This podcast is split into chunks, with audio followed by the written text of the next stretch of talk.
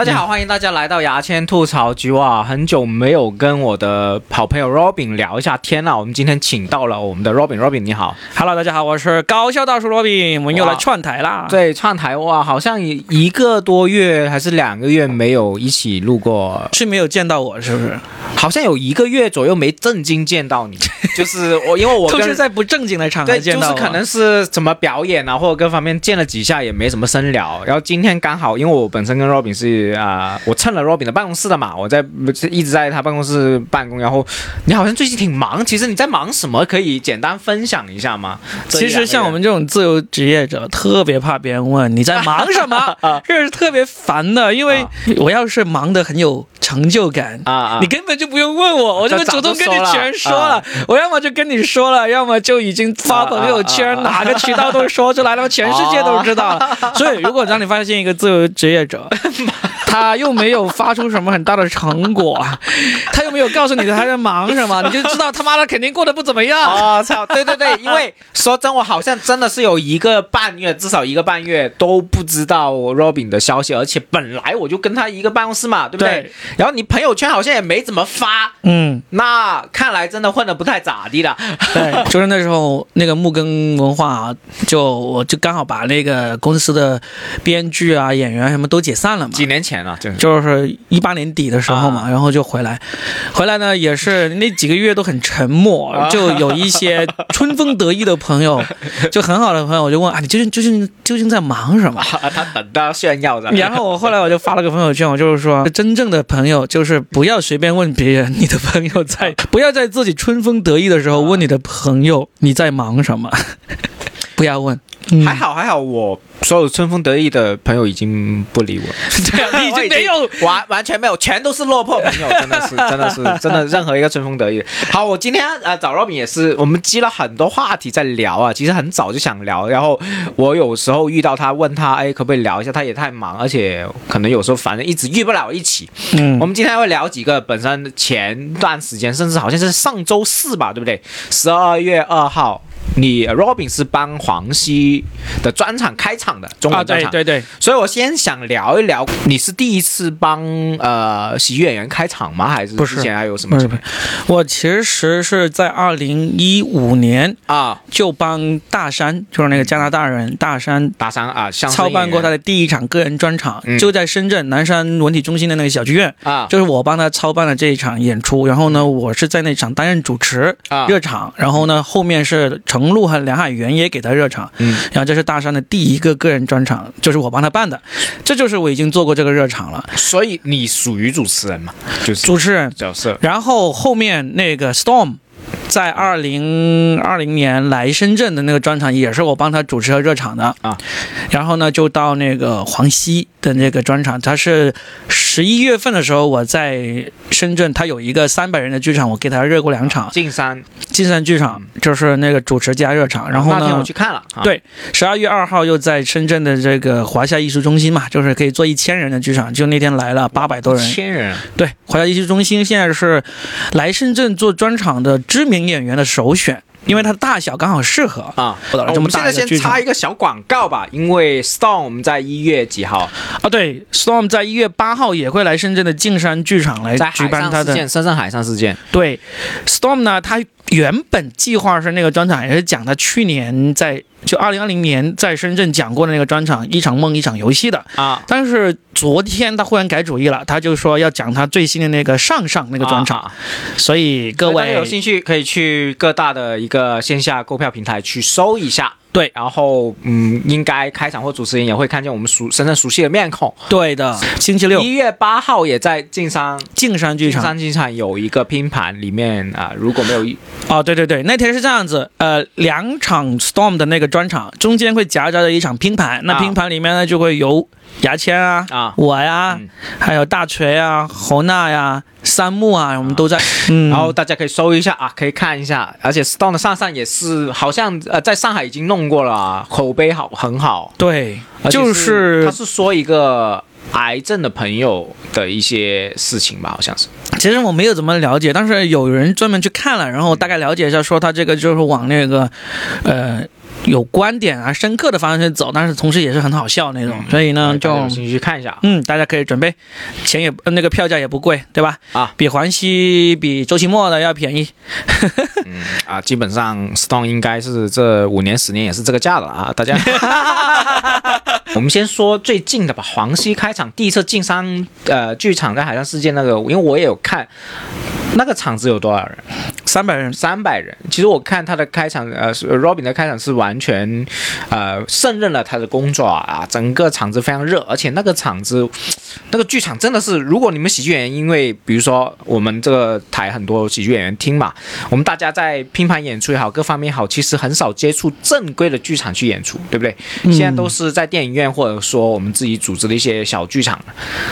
就是除了那个效果文化嗯和当地人嗯之外呢，一般俱乐部都很少有这种正规的剧场里面去演出。现在呢，就是就是你像喜剧联合国就有 Storm 嘛，或者是那个在呃有一些喜剧俱乐部它是有自建的剧场，啊。那种剧场其实严格来说也不算是真正的那个正规的剧场，你只是更适合讲脱口秀，但是它通常都只能做大概是从一百五到那个四百之间啊。因为有一些你像长沙的笑马俱乐部，他们是可以做四百人的，嗯那你像广州呃野生喜剧，他们那个剧场呢就坐满了，也只能坐一百五十人，嗯。但是这些都不能像是什么金山剧场啊、华夏艺术中心啊，或者南山文体中心啊、平安大戏院啊这种是真正的呃对社会开放的那种剧场。这种剧场，因为我上一期是跟大锤聊了，我们这小我 battle 的那一场，也在啊、是华夏中心的小剧场。对，我当时演就是爽到爆，你知道吗？嗯就是那种我我演完之后就感觉我操，这才是喜剧演员可希望渴望上的东西，嗯爽死了，而且嗯观众又好，回应又好，演的爽不爽嘛？金山那里演的挺爽的，因为它的大小其实是最适合脱口秀演员去讲的，嗯就是在那个三百人到五百人之间的剧场讲起来是最爽的。嗯。我们在二零一四年的时候就去过这样的剧场嘛，在那个呃福田文化馆、啊，那个地方是两百五十人的，嗯那个场子是我们第一次尝试到在专专业剧场，又是大小适中，呃，灯光音响什么都很完美的情况下去表演，那种是最爽的。嗯。然后后面就去，呃，那个南山文体中心三百五十人的小剧场，嗯这种基本上我们最美好的那种满场的那种回忆，都是在对五百人以下，就是两百到五百人之间的那种剧场里所以你面去演。们各位喜剧演员，有很多人听，你真的是你们的目标一定要体验一下。哇靠！你体验完，你会觉得这个职业的美好就在这里。真的，因为这这太多乒乓，你可能会腻了说啊，我讲了很多次了，但是你真的上一场剧场，你觉得，哇靠，真的很爽。但实际上，真正爽还是应该要在这样的剧场里面讲个人专场。那是啊，对，就是你不是你没办法吗你就算在拼盘，对，因为现在大家目前来说演的最多的是深圳这边演的最多的是剧呃电影院嘛，对不对？啊对然后呢，在其他地方，他们很多人演的是自己自己做的那种剧场，也是很爽啊。嗯据说现在那个上海史岩搞那个喜剧集市、嗯，喜剧市集还是喜喜剧集市啊，反正就是有能够坐四百人。那个剧场就光看照片都很聚气，做的很专业。嗯然后呢，基本上去那里演过的演员回来反馈都很好，不管人多还是人少，那个场子都能够特别能炸。我跟你说，第一个我很吃惊的就是黄西这个，其实很早之前他就通过委托，也不是他找我的，是他的那个主办方嗯这个公司找到我说，能不能给黄西做一个热场？我说可以啊，然后他就让我去讲，我就准，然后报批，就让我准备了十五分钟的内容就发过去，嗯结果到了现场，我就说主持人呢？他说你啊，就我不是问黄西，黄西那天也是啊，一个人背着个包，然后从机场下来了，啊直接来到现场，啊一个人没有任何人。啊但是我提前一个多小时去了嘛，嗯就。我就跟场地方他说主持人就是我我说啊这样子，我说也行吧。结果黄西来了之后，我就问，那我主持和热场要多长时间？他说半个小时吧。啊，他说好，我说幸亏你找的还是我，我靠，你要是找其他人，你热场和主持还真的不一定搞得定有有很多人是没有办法搞定半小时的，好像我我就完全没经验这种。是吧？所以那天我就就给他主持啊，热场啊。其实我因为我主持讲段子的已经无数的次数了嘛，就在、在我看来就没有任何的区别。我在径山那里讲三百人的话，跟我在那个八百人的，八百人的华侨艺中心那个就有点区别，对就是那个笑声会慢一点。就是 feedback 就会慢一点。对你得要 你得要等一等时间让他们 笑回来。啊，笑回来，而且就真的是你得要，呃，用多更多一点的能量。嗯就是我我，因为平时我们在那种小小的剧场电影院里面就讲完，就算有的时候面无表情讲完都有效果嘛。嗯但是在那些场合里，真的其实是真的难讲很多，对不对？对你要提高音量，提高这个就是专注力，甚至是尽可能的多加一些表演的东西进去。我我当时我就临时加了很多，因为我其实是表演型的段子不是太多嘛，嗯，我就几乎把我所有表演型的段子都都聚到一起来、嗯来演一演了。其实你当时看场地立刻整整就是调整的，是不是？对啊，啊，就基本上黄西他有跟我说，他说他很不喜欢那种热场啊，就是半小钟都给他在互动的那种。啊啊，他跟那些热场说，你至少给我讲五分钟段子，你不要半小时拿来互动。他说他有一次他巡演，嗯就有个主持人就帮他一直互动到观众区席里面去了，嗯一直跳下舞台去观众席里面互动，就这么搞了半小时，然后就啊叫他上来，他就很不爽，他就说好，我们先说一下为什么黄西会不爽。我们以你说一下，你知道为什么？黄西不爽有一个很重要原因，就是他自己本身不是互动型的特技演员，他对互动型的那种是很看不上眼的。但你记得那天我们在后台的，我知道，他他就狂讲他就狂批评了对对对那些互动型的一些国际知名演员，他都很不爽。例如 Russell Peters 这种互动，他都很看不上眼嘛。这就是个人的喜好嘛，他就特别不喜欢这种。但是你你你不能不能说就是说这种就不好，就嗯只是他个人的对，只是他个人不喜欢而已。所以那天他这样嘛。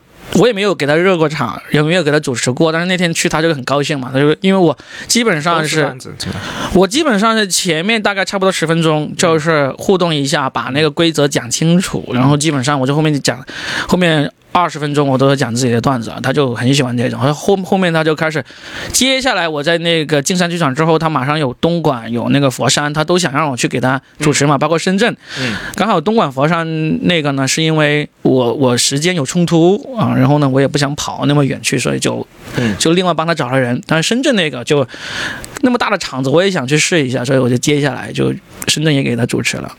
好，还有我觉得要补充一点，黄西那么不喜欢，我觉得是因为黄西其实我也看了他的专场嘛，他问赖也是很多了，嗯基本上是两呃一个一个小时多一点的 one liner 嘛，对那要怎么笑？嗯如果你互动很长，我们之前也试过一些互动型的一些主持人，或者说你一些演员，你接他下面的话，你 one liner 是不吃笑的，就是、啊就是很难去接，因为他节奏不不一样。嗯所以也是有这个原因。比如说你讲那五分钟啊啊正规的段子，那观众习惯了哦，原来笑点我要笑的，就好很多。所以也有这个原因嘛。有些人会有这种误会，特别是新人或者是一些观众会误会，是不是越大的场越好讲？比如说啊，你人多，随便你讲几回都会有人笑，其实真的真的不是完全不是这一回事。你越大场越难讲。最好讲的场子人数在那个一百人到那个三百人之间对，但是一定要坐满，嗯，一定要坐满。就是如果不坐满的话，不管是大还是小，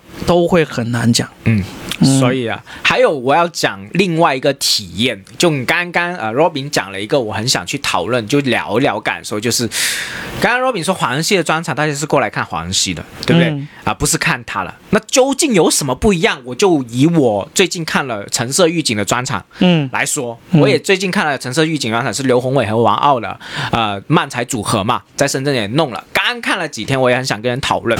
他们的过程是，首先韩哥上台，呃，因为我也看过很多拼盘，还有一些线下专场，但是韩哥一上台，除了聊聊，基本上没聊段子，嗯他是玩了一个游戏。啊有点像即兴游戏，让大家互动起来，专注力很强，而且大部分时间在普及慢才是什么？才有一个慢才组合是过来热场，叫做什么？我操，我有点我我有点忘了什么病理什么呃会会议所之类，是一个小黑的一个网红，还有另外一个人去组合，他们的前几分钟也在用慢才形式普及慢才是什么。嗯反正，在普及慢才是什么的这个时间很长，那个组合好像讲了二十分钟，我就很不耐烦，因为我过来是看橙色预警，就是我以一个观众的角度来说，我操，你怎么讲那么长啊，好烦啊！所以我就刚刚讲了嘛，如果一个观众确实你真的不是来看你这些演员，嗯我就是为了等橙色预警，我一直在等。所以他讲的越长，我越不耐烦。我不管你多好笑，嗯真的是我我要讲这种体验。后来陈旭演上台之后，我觉得他他一共是有六段的慢才，每一段慢才五分钟，然后他前三段慢才真的很好笑，有两段慢才应该在网上有的找了，但是是另外一些是王傲跟之前叫呃植物油的一个组合去弄，但这三段真的很好笑，有我笑疯了。嗯，然后他们开始，然后韩哥又过来中间串了一个场，等一下，他们六段总共讲了六段，对，每一段之间是怎么过渡呢？每一段就是他前三段是衔接的很很快的，就是完全不下去的，就是不下去在，台上。但是。刘宏伟会他会讲一些话去串一串，嗯。三段结束他会下场。嗯。可能是换衣服，之后韩哥上来再讲一讲啊，大家怎么怎么样互动一下，给给那个刘宏伟时间，他们时间去换衣服还是怎么样，嗯。然后他们就上来又演了三段，其实一共才六段，嗯。然后一共四十一分钟嗯。出头，嗯。整个专场。嗯呃，然后整个票，我的票是有一百八、两百八、四百八、三百八、四百八之类的。他在南山文体中心就三百五十人的场，那个我看的体验，我放在最后一排，但是体验也很好。我不知道在前排体验更好，而且我知道他们在舞台上更爽。那肯定啊。因为男生文体我们演过很多次嘛，那个场子很好，那个场子很好。嗯。然后呢，呃，演完之后，他其实在这个票价上面真的是只有七十分钟，嗯。就是所以就是他整个漫才是跟我们拼盘有点不一样。嗯这个是，而且但是好笑的，好笑的，但是很多人都会大战什么食肉动物啊，各方面。肉食动物。肉肉食动物的这方面，但是呃，我反正我看橙色预警很好看，而且但是有一些喜剧演员会说橙色预警不够有诚意啊，或者说啊有两段在网上的，我的感觉就是说无可厚非的，嗯。你还是拿最好的东西给人家，而且我会觉得说，嗯，我很欣赏橙色预警一点，就是因为我本来是个漫才迷，我看了日本的中搞笑综艺和漫才真的四五年时间，我看太多了。我看他们的呃陈设预警的表演没有太多模仿痕迹，嗯他们是反而有自己的风格在，而且非常直男，直男都爆炸。他有很多夜总会啊各方面的段子，嗯就很直男，还有什么玩游戏男生玩游戏的段子，嗯，就很多。他就刘宏伟就说啊，很多真的是播不出来，所以放不了在啊只能在线下讲。对，脱口秀大会的讲，我很欣赏他们。我不管其他演员怎么说，我很欣赏这个橙色预警的这个漫才组合。挺好的。现在漫才玩的人越来越多了，你包括你看当地人最近又开始了这个漫才的培训班啊，对，然后呢，呃，每一次那种喜剧比赛都有漫才组合的表演啊、比赛啊，我就觉得漫才会变成下一个小的呃小众的喜剧喜剧细分吧，嗯。然后还有就是最近刚刚 Robin 说了这种风潮之后，我们反正前几天我们就置顶了一个脱口秀的开放麦，啊、很少有的有三个组合嗯。来演漫才，然后我都看了。嗯都挺好笑，最好笑的一个是这个林晨安是吧？林安晨啊，安成林就原来的二狗嘛，是不是？阿狗，然后效果脸还有一个叫阿花的，组的最好。他俩他俩关系很很密切了，就是他，认识很看。他了，因为我一开始觉得他们的漫才，因为也是在开放麦四嘛，刚弄的，我觉得可能会不太成熟，但是我看完，哇操，好成熟！啊他俩本身就是很不错的脱口秀演员，呃，然后我就很喜欢阿花这位演员，他嗯的表演是让我很羞愧的，你知道吗？是是吗因为？他表演很好，嗯他让我就是我会觉得深圳在表演和情绪表达方面，阿花确实是很好的一员之一。对阿花好像去当地人那里参加比赛，好像也过了关吧？好像是啊，反正就是嗯他的吐槽是这三段里面最好的。哦，不是阿花，是二狗啊，忘了哈，随便。反正就是、就是漫才，我们也看了，也觉得感受很好。我们会以前会觉得会不会很尴尬之类，完全不会，反而是整个开放里面效果最好就是那三那那三段漫才。嗯嗯，就很奇怪，反正现在漫才确实在每个呃演员都在摸索，而且这种组合也不是固定的，都在尝试。嗯包括 Robin 之前是不是也想尝试找对我有一天啊、找找搭档嘛？心血来潮，就想要尝试一下漫才。后来现在是暂缓了嘛？对啊，我就觉得我还是放不开，或者说也没有找到我想要好好一起尝搭档尝试，因为做漫才这种东西，你找找搭档是特别麻烦的。嗯，因为我们单人的单口的话，排练自己排练的好对啊自己写稿，有时候不排练也行，但是你漫才一定要两个人排练嘛，对啊，然后要写啊各方面，其实它是等于说另一种事业了。如果你真的想做好它，挺嗯花时间，而且大家现在那么忙，对不对？嗯，各方面的你怎么配合时间去排练呢？对也是个很难度。我觉得漫才的最难的一点不是写稿了，真的是先找搭档是最难，真的很难，很多人都失败了。这样，你没有尝试找搭档吗？我尝试找过，后来也不了了之。你尝试找了谁？我不会告诉你，为什么？这这不方便告诉你，嗯反正就是、呃、说明你没有朋友。啊，对。呃，漫才的话也是这样，也是我觉得很好啊。包括我们现在不是一年一度那个喜剧大赛是吧？嗯，也有那种 sketch 的组合，呃，也出来了嘛。他们里面其实有很多这种借着 sketch 的那个套子，其实来讲漫才的那个内容的，嗯，这个就挺有意思。他就有点日本短剧的感觉，日本短剧也是有点像这样。嗯嗯，所以我觉得现在喜剧新喜剧的形式，或者说这种形式越来越多样化，也对我们这个行业是很有帮助的。对啊，好，我们下一个要讲的就是我最近终于第一次讲了英语的 stand up 啦，我很开心。我这个是非常好奇的，对对就是你为什么会这么大，突然这么大热情要？首先你去听，我就已经很意外了，对吧？你你那天去参加了英语的开放班去听，然后还碰上黄西讲完专场之后，还跑去讲了那个一段英文的脱口秀。听完之后，你还居然还自己写了一段，那昨天跑去讲了。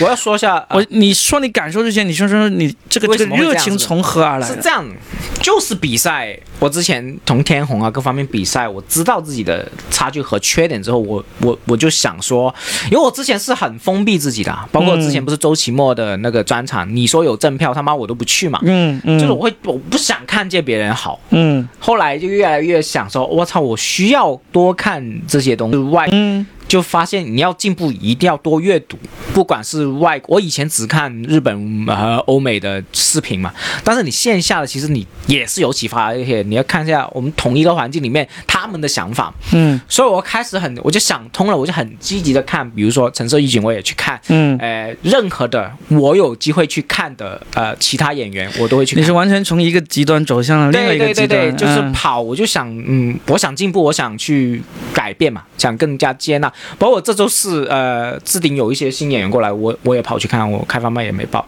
嗯呃，他有个叫东辉的，辉东哦，他在那个 Coco Park 那有一场演出对对对，嗯，我我都会去看看完。我然后你还记得你跟东辉吵过架了吗？我不记得 啊，是那个，是那个。啊，是啊啊西安那个。呀，评论你，他评论你，你不哦，是那爽，个，我操，我完全忘了，我完全忘了勾起了你的痛苦回忆啊。了。就是他好像评论你，然后你就不爽，你就屌他，屌得很生气，啊屌哦，西安的是吧？对，然后后来他当时还在跟笑雷在一起嘛，哦。笑雷还出来帮忙调情，好，说一下这个，说一下这个。哎，我可以然后说一下他现在已经他已经跟笑雷已经闹掰了，然后！你他出去自己搞了厂牌，然后在西安也是做的挺不错。我操！你不说我完全忘记了。我操！吵架太多人了，你知道吗？我真的忘记，因为他的样子跟那个对不上啊，他他的那个呃李亚东的那个样子那样，那我去不去看呢？我操！东辉其实还可以，他还私底下问过我一点一一些喜剧的问题，就他那次是吐槽你，你不爽，啊好好好然后跟他骂起来。不是，真的是啊，我们不是在演戏啊。罗宾说了，我才记想起起来我跟他吵过架，我操！呃而且哦哦，算了，这个这个小小内幕我就不说了，反正我。反正到时我会去看看，因为还除了呃东辉，还有另外一个演员是呃在外地的。我再提醒你一下，最近不是也是有个演员批评你的段子吗？啊谁估计你后面还也还会跟他有干上。不不干上不会吧？呃为什么会干上？我怎么知道？你总是会突然莫名其妙的。哦，但是如果惹恼啊那个演员过来看，我也会去看啊，因为他嗯他好像在嗯，没有这。好玩吧？啊这个世界很小的。对，很小的事情，反正就是我要多看，然后我就说回来，嗯。所以多看嘛啊、呃之后呢，觉得我看不懂，嗯。之后后来看了剧场，因为是那个王天小学，我上一个音频都有讲，嗯。我发现我操，我听得懂，就会有成就感说，哦，原来英语我都听得懂，你去听中国人讲英文那个脱口秀，其实容易听懂很多的。哦，不是不是，我就想说这个体验。我上一个音频我已经剪好，已经发出来了，也是想讲外国人讲，我大部分听，反而中国人讲的我听太懂，是吗？特别是黄西这一场，黄西后面讲的我会听得很吃力，因为他在讲美国的事情，嗯嗯就是因为外国人他很本地化，嗯，反而我都听懂，而且他会讲中文，怎么？他会模仿中文，就中文肯定听得懂。我发现我应该听得懂五成以上。我跟你的体验有点不太一样，因为我在上海听过几次那个英文的那个演出和那个开放麦嘛，就是基本上中国人他们去讲什么 Storm 啊、Nora 呀这些，他们去讲的话都很容易听懂。但是呢，后面有一些真的那种比较刚来中国没多久，但是他们在国外已经讲过挺长时间脱口秀那种老外呢，有很多是，呃，因为他用了很多生僻的那个词，对我们来说挺生僻的一些词，就挺挺口语化。嗯。就像他们，你看上海有一个呃美国的老外叫做 Evan，就大爸光头光头哥嘛，啊。大爸爸光头哥，他其实跟我聊天微信他都是用那个中中文的，平时我们也经常一起演出嘛，嗯，这个会说中文的一个，他会说中文，他已经有中文专场的一个美国人。专场的一个美国人。然后我们平时一聊天，他在旁边沉默，我们就跟他说，他说他说你们刚才一说快了，我就完全听不懂。嗯，然后我们说慢一点，他说有些词他其实也是听不懂的。这这个就跟我们听英文一样，我们基本上英文的基本的那个对话、基本的日常其实都听得懂，但是呢，一旦他两个非常本土的外国人之间开始聊天，你认真要听的话，你就会听到有很多这种、这种、这种、这种词是听不懂的。哎，有点不一样的一点是，因为我们在这里，哎，深圳这边的，他们来很多年呐、啊，他对们，来很多年，所以我真是相对来说听得懂很多。嗯而且他们真的是上来讲，哎，我觉得他的他的词汇很简单，嗯他反而不是那么俚语。你你刚刚讲上海很多可能是刚来，嗯，或者说在外国讲了一段时间再来。我之前在上海也听过一些啊、呃外国来开专场的一些演员，也是 Stone 给我进去蹭的，嗯，完全听不明白。对啊，就是文化隔阂的问题对，它不是那个文化隔阂，那个是呃俚语的词汇量的问题。对啊，对啊，所以我觉得呃，深圳的那个我是 OK 的，而且可能你们这些你本身呃呃，Robin 也是做过一些翻译英语的吧，而且他你对于你的英语是自信的，对不对？嗯所以你可能希望听成完成九成，或者说你每个梗你都希望听得明白。对，我不一样，嗯。我三成就可以了，所以就会我之前也跟朋友讨论过的事情，死猪不怕开水烫嘛，对不对？所以就是包括说之前有些人啊，什么过了八级一听，他们可能你们会觉得我要听到九成，我不是啊，我知道。我听到两层我都觉得我自己听得懂，你知道吗？但是说到这个，其实我想说，你现在就从原来的完全封闭走上了这个完全的开放嘛，什么你都想去听，什么都想去了解嘛。但我自己想要打击一下你，就是其实我经历过了这个时间，嗯我以前就甚至专门跑去上海去看即兴喜剧，嗯，是什么都看什么，看完之后再过一阵，你又会回归到，就是说再怎么去创作自己的内容这个问题。嗯，前两天晚上那个小猪嗯回来那个深圳了，小猪罗志祥，是一个效果的编剧小猪。小猪呢是在效果编剧里面现在地位相当高嘛，他也是我们演员当中非常另类的一个人，他从来不讲开放麦，但是他上台讲他就。现在都不讲了。对他没有钱的演出他就不去，但是他他在台上的效果也很好那种，就是然后他经常也在我们演员群里面不不怎么说话，嗯就他其实是唯一一个现在效果文化还留在全国演员群里面的那个在职编剧了，啊，也是地位相当高的一个编剧。然后回来的话，我们喝酒聊天，我们聊到一个事情，就是说。其实现在不管我们经常说什么炸场啊，或者谁谁谁效果很好啊，有一个很重要的原因就是你你你如果真的是对这一行了解，或者对自己认识清楚的话，你就会知道你是在吃这个红利，这个时代的红利。嗯，你在台上讲了什么东西，观众都很好笑，你把屋顶都炸翻了。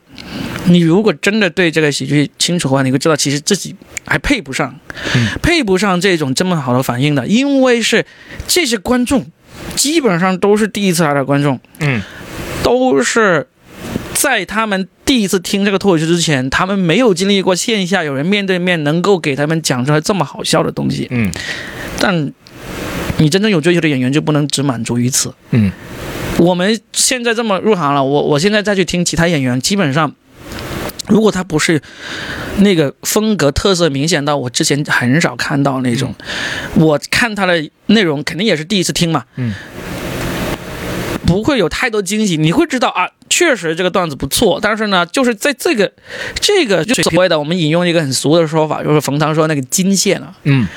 就是在这金线之下的这个不错，大家都没有去过，去到这个金线之上，那去到这个金线之上的，我现在在我看来，嗯就国内的是有一些，嗯，但是真的不多，而且他们也不是所有的内容都这样子，嗯那。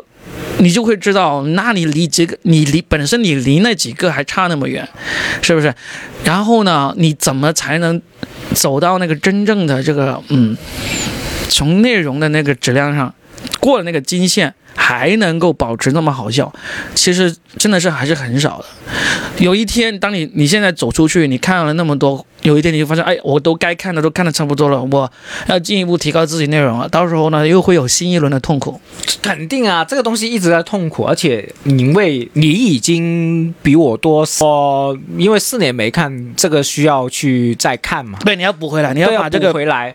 以前封闭的那那一部分给补上第。二个我想说的是，因为我之前也是跟呃一些喜剧演员录播客，我觉得是这样，有一种想法我会挺，我觉得。嗯我觉得有点不好，就是包括你们的，包括小猪你们聊那个，你会觉得啊，这个东西不够牛，嗯你会不会这样觉得？会啊，我现在不是这样想，嗯我之前会太，我觉得太省事，嗯，这种省事没有没什么用，我觉得，因为你你审视之后，你解决不了问题，不是这种审视不是用来去评价别人，嗯。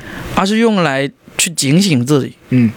现在的问题就是说，你甚至，你看我们现在经常每天都可以参加争霸赛嘛，对啊，随便一个，你像浮躁这种，嗯。才开始讲了十十多场开放麦的人，他在争霸赛上拿到的票数都会远高于很多老鸟，高嗯。高于我，高于你，对不对？嗯那你会觉得，你肯定你就知道。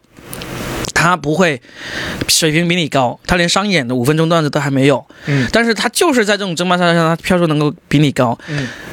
这种情况下，你就会很清楚，我有提高的地方，嗯提高的地方在于哪里，你也会知道他的水平是怎么一回事。嗯但是呢，你依然会不爽，依然会痛苦，嗯这就是。这就是现在像我们这种老鸟，很多时候会面临的一个地方，就是你讲到了一定的年份之后，你会希望自己做得更好，嗯希望自己又好笑又深刻，又有又有这个观点，嗯。但是远远没有到那个境界，你就会很难受。我现在想法是，呃，我没有想到那么远，包括说我之前 battle，我我也跟大锤讲过那些沮丧的点，我只是想，就是上一小小的，有比那个人好一点，比那个人好一点。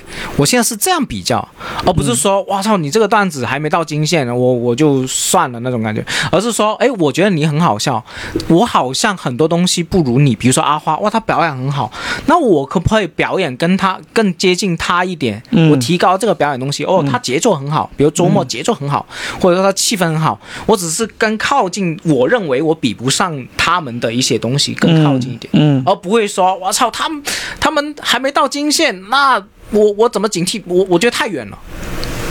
我反而是一步一步的，我想上去那、嗯那个小台阶，我就反正我现在看的就是这样子，就是我看到台上每一个人都演得好的话，嗯，我都会觉得他们是厉害。然后呢，我做演出也会请他们来，嗯然后呢，同场的时候呢，我也会比较，但是。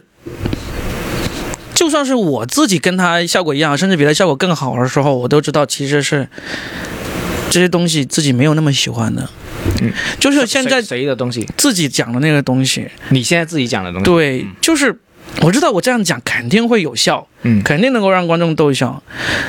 但是你会知道，这种东西真的放在一个客观的层面上来说，这个不是我真正想要的那个内容，那你很痛苦啊。是很痛苦啊，是真的很痛苦。现在最痛苦一点就是说，你在台上，你呃得不到观众那个喜欢。现在有个很很严重的问题，就是你就算把他们逗笑了，他们也不喜欢你。嗯，就是对这个不喜欢就体后呢投票到上面去，对，对不对？所以呢，然后呢，你以前你就可以放在哪说啊，傻逼观众啊，你们不懂。呃现现在不会这样想嗯，观众永远都是不懂的。对，就是观众懂的话需要很长时间的。就是，我就如只觉得，如果以后以后真的中观众来了，你觉得他们还懂的话，真的在中国可能还得要十年甚至二十年之后才有这样的观众。喜喜剧演员看你咯，但是最难受的了。对啊 对，对，就是如果对对，就就像是观众其实都是差不多是喜剧演员那个 那样的审美的时候，最难受了。对，但是但是这个需要时间，不管你你这个风口多么，现在不是喜剧风口嘛，谁做演出基本上都能够卖好票嘛，是不是？嗯但是来的全都是这第一次看的观众，是你要让这些第一次来看，你就永远就是你你弄就会笑的内内容，但是你不想老是讲这些啊，你想讲更多，你想探索更多，但你就你是觉得自己能力够不上，还是觉得观众没欣赏到呢？你现在就我有点能力够不上，嗯，能力够不上，就是说。痛苦现在在这一点。对，如果你能力够得上的话，其实你是可以把这些你自己满意的内容包裹上，包裹上一层糖衣。嗯这个糖衣呢，就是现在这个层次的观众能够吃得进去的。但是你又知道，你给他吃的真的是药，它只是只是包着糖衣，下面的里面那个内核是你自己想要的，但是你还做不到。呃，我现在要讲一个体验，可能因为呃，虽然我跟 Robin 是同一年上台，但是中间不是隔了一层嘛。我现在还、因为重新上台，我现在还在热恋期，你知道吗？对，我知道，我现在还我知道在要讲这个，其实也会是一个对，还在还在热恋期，就是说去那个，现在变得很容易满足，所以 挺好啊。你保持这种心态，对啊，保持这种心态肯。定到时候会消散各方面啊，再说嘛，嗯而且这这种做法对你目前那个焦虑其实有挺大的一个帮助嘛，对不对？愉快、啊，很开心，而且就很容易满足。呃，我的，而且就是说，你现在的充满痛苦，包括小猪可能充满痛苦那种啊，呃，对自己的一些要求，我反而就小猪不痛苦，小猪的心态调得很好，他就说这个就是个工作，所以呢，他也不去讲开放麦，嗯。他就是我就上台去讲，有钱拿的我就他讲，我上台我也我要写新内容，我也是去表演场合，因为他确实是还挺天赋型的，他讲很多东西就能够有效果。啊，跟你差不多，啊，嗯所以啊、刚刚 Robin 讲了，因为 Robin 跟我也差不多迈入第十年了，嗯喜剧演员。嗯，真的你，你在一个行业或者说你在一个兴趣里面待十年不容易啊，嗯真的不容易。这这，我觉得是很有代表，就很有纪念价值的一个。明年就是我们两个的第十年，包括我们老超已经第十年了，你知道吗？啊对啊，你想想看，以前我们都会说啊，喜剧演员要迈入第七年、第十年才会成风格啊，那么快就来了，我们还会说这种感慨的东西，确实不容易。这真的不喜欢这一行是不会这十年来，经常有时候每隔一定的年份就会想啊，好像快红了，差不多了，对就差一口气我就打通这个任督二脉了。对对，真的有时候，因为有一段时间你的表演就一直效果很好啊，各方面都很好，你就觉得哎，我现在讲什么都好笑了，什么都可以了。会结果过一段时间，他妈的又好像又陷入了某一种某一种这个迂回曲折的那个道路当中，真的是，嗯。以前最早的时候看黄西那本《黄瓜的黄西瓜的西》，它里面就是说说到美国一个演员成名要十五年嘛，嗯，我们当时哎，对的，没有那么对啊，中国，我们是中，这里是中国，我们三年、两年、一年都有可能。啊，确实有了，没有，啊，没有，就是红，你是几个月你都可能可以红，嗯。但是你那天我我自己自己觉得我自己总结的很精辟，就是好演员是靠自觉，红演员就是靠命。对，你红真的是你讲了几个月就红了，讲了一年就红了。但是你真的要从演员的角度把你的内容给提升起来，你成为一个这个行业里面的你自己，至少是你自己认为是水平高的，我觉得还需要很长时间的。是就别人认为你水平高，这个不重要，就是因为每别金人的线嘛，就是那条金线，就是你得自己明，老子现在上台随便就炸啊，嗯去哪里都讲得好，哪里都请我去，那这就是牛逼了。嗯，那没办法，你就这样想，你就这样想呗。各位喜剧演员就不要，就是还是要去自省一下，就没有那么容易的这东西，包括说你一两年啊，各方面的没有那么容易。反正就这样子。你看现在国内专场多的评价高了，你看教主二零一五年开始讲的是吧？每年一个专场。但他也，你看他的微博，你也经常看到他经常陷入痛苦里面，陷入自我否定里面，对不对？周奇墨是二零一五年讲的，现在天花板了，是不是？他是不是是二零一五年讲的吧？周奇墨二零一五年，嗯然后他他自己看，他自己的最新的专场我们也去看了嘛，对不对？他的那个内容都很硬啊。当时我们出来讨论之后，也是觉得，确实你从效果到是到内容来说，都是我们认为是真的是天花板级别的。但是他内容也没有到我们认为那种那么那么。高分的那种境界，就是从效果以及这个观众的这个反馈来说，我们已经远远被他甩在后面了，这个毫无疑问的。但是我相信他自己也不满意，还已经属于行业水平最高之一了。对对，行业最高水平，他依然是也还不满意的。嗯，很明显。那还有说，你说那么容易？你看石老板现在基本上都不讲了。嗯，还有。我们当时都非常敬佩的程璐，嗯，到现在也还没有出专场，因为都忙着挣钱去了。这个这个这个真的是很难说。你说你说谁的专场是博得了？绝大部分脱口秀演员的这个嘛，就说哎，这个专场就是牛逼，这个专场就是又好笑又深刻。其实没有，你看我们脱口秀演员去看完周奇墨出来，纷纷发朋友圈说到神啊什么之类。你 你你就看看会这样发的人是什么人，基本上都是刚开始没多久的人。然后我想再提个议啊，就说可能明年找个时间，我们攒几个四个喜剧演员都是超过十年的啊，去聊一聊这个这一行啊，我们那些经历啊、回忆啊，我觉得还是很有。意思，你就是用你的那个 台看看吧，我觉得用我的什么看一下，就是你的台嘛。啊啊啊！用我的说的全是梗来说，我觉得还是很有意思。我觉得今天我们也聊很多啊，罗宾跟我也谈了一些我们对喜剧的看法。我虽然呃，我现在在热恋期啦，那罗宾在疲态期，或者说伴随的一直伴随的痛苦是肯定的。对啊，喜剧一直伴随痛苦，但是我们不喜欢这东西，不会做到九年十年嘛。嗯啊，那就今天就聊很多，聊到这里吧。好啊，感谢大家。好，拜拜，拜拜。